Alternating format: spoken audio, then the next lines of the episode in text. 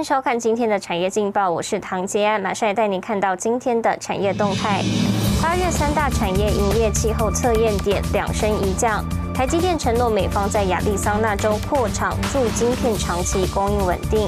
中国大限电冲击 PCB 被动元件和 ODM，台加入 CPTPP，日本、澳洲相挺。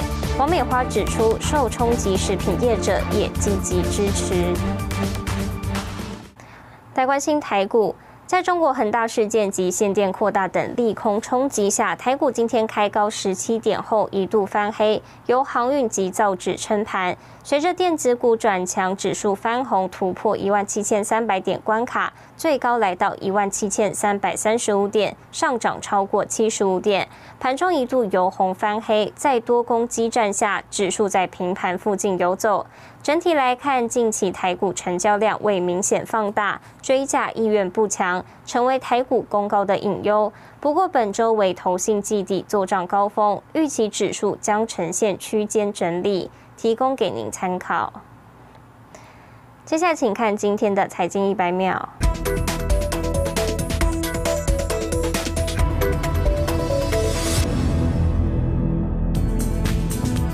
工厂被限电停产的情况持续升级，苹果和特斯拉部分的关键供应商已经停止生产。根据日本经济新闻分析，限电措施如果一再扩大，恐将冲击包括 iPhone 十三在内的供应链。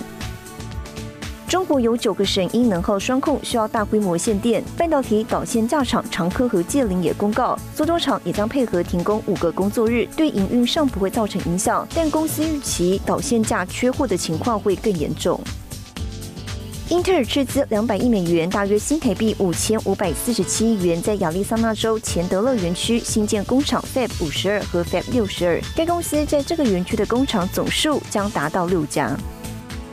根据群智咨询调查数据显示，二零二一年上半年全球车载前装面板出货量约为七千九百八十万片，年成长约百分之三十四点一。LTPS 面板和 OLED 面板产能用在汽车之上，预估今年 LTPS 车载面板出货量将达一千九百万片，市场渗透率将提升到百分之十一点九。新唐人亚太电视整理报道。中国经济现在亮起红灯，先是有恒大债务风暴，近期又爆发限电问题。台经院学者示警，未来中国限电恐怕成为新常态，台商未来随时有被迫停产、缺电的问题，必须要有中长期应应准备。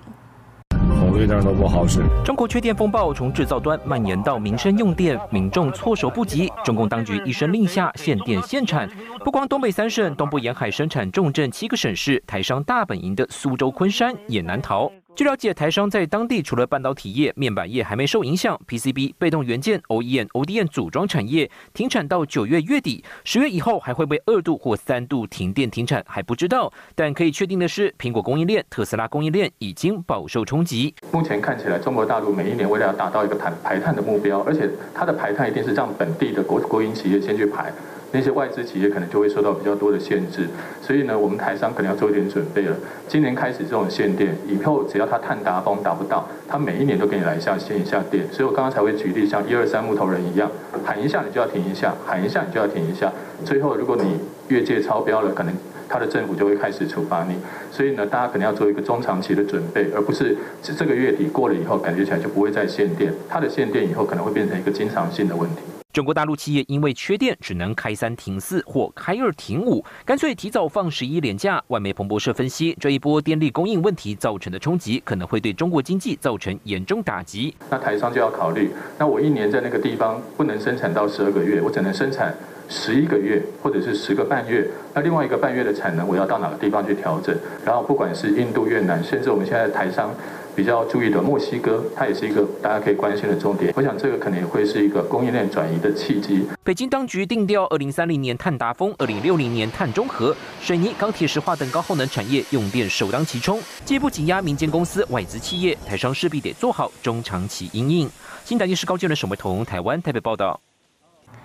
带您看到今天的国际重要财经报纸信息。彭博社：中国限电措施影响或超过恒大债务风暴，将冲击亚洲经济。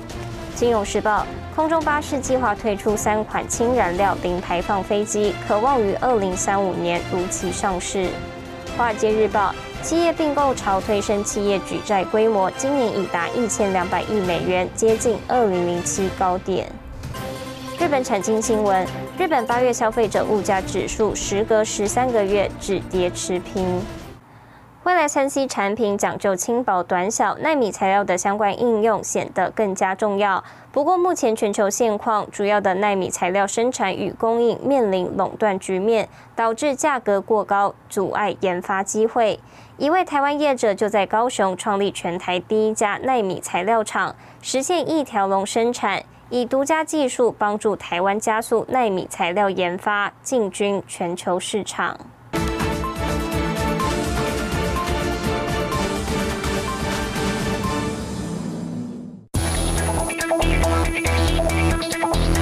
小小一台设备，占地不到三平方公尺，正在进行高速率的金属纳米化生产。记者带您直击全台第一家纳米材料的生产线，像是记者身旁的这一台设备，九十分钟大约可以生产三十公升的纳米水溶液。分散液里面只有两种成分，一个就是纯水，一个就是纳米。所谓分散，就是你这些纳米的颗粒，它悬浮在这个水里面或者各种容器里面，它不会。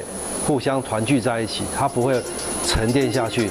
业者强调，纳米一旦团聚，就会失去许多应用功能。事实上，一纳米等于十亿分之一公尺，要将极微小的纳米能够量产又能控制品质，对研发者来说可是一大挑战。我们最小的粒径可以量产到两个纳米尺寸以上，这个量产几乎是极其困难的事情。但量产出来，即使能量产。控制它的尺寸的精确度，因为在这在许多应用上是非常重要的。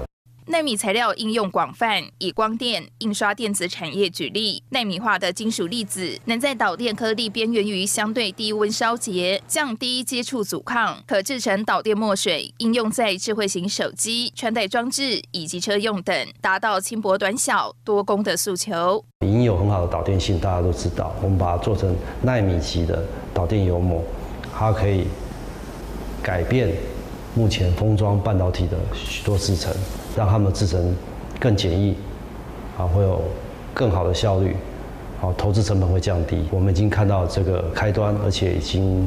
接近要开花结果的阶段。目前纳米材料以北美、欧盟、日本及韩国为主。以全球现况来看，纳米材料生产与供应仍处于垄断局面，导致纳米材料价格过高，阻碍研发机会。十多年前，台湾纳米材料厂商汪志阳就看到了纳米材料的重要性，因此在台湾创立公司，实现一条龙生产。约略的估计，我们的把金属化。金属纳米化的技术，我们认为超越了欧美超过四年的时间。除了跟我们本地的企业能够做最密切的这个产业的上下游的合作，来发挥提升大家共同的国际竞争力。好，我觉得这是一件很有意义的事情。全球纳米产业产值近四兆美元。汪志阳认为，台湾人才素质高，非常适合发展纳米材料产业，结合相关产业链，组国家队，进军全球纳米市场。带您看到明天九月二十八号星期二有哪些重要的财经活动？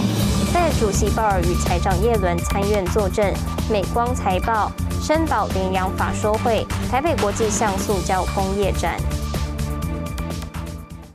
谢谢您收看今天的产业劲报，我是唐吉安，我们明天再见。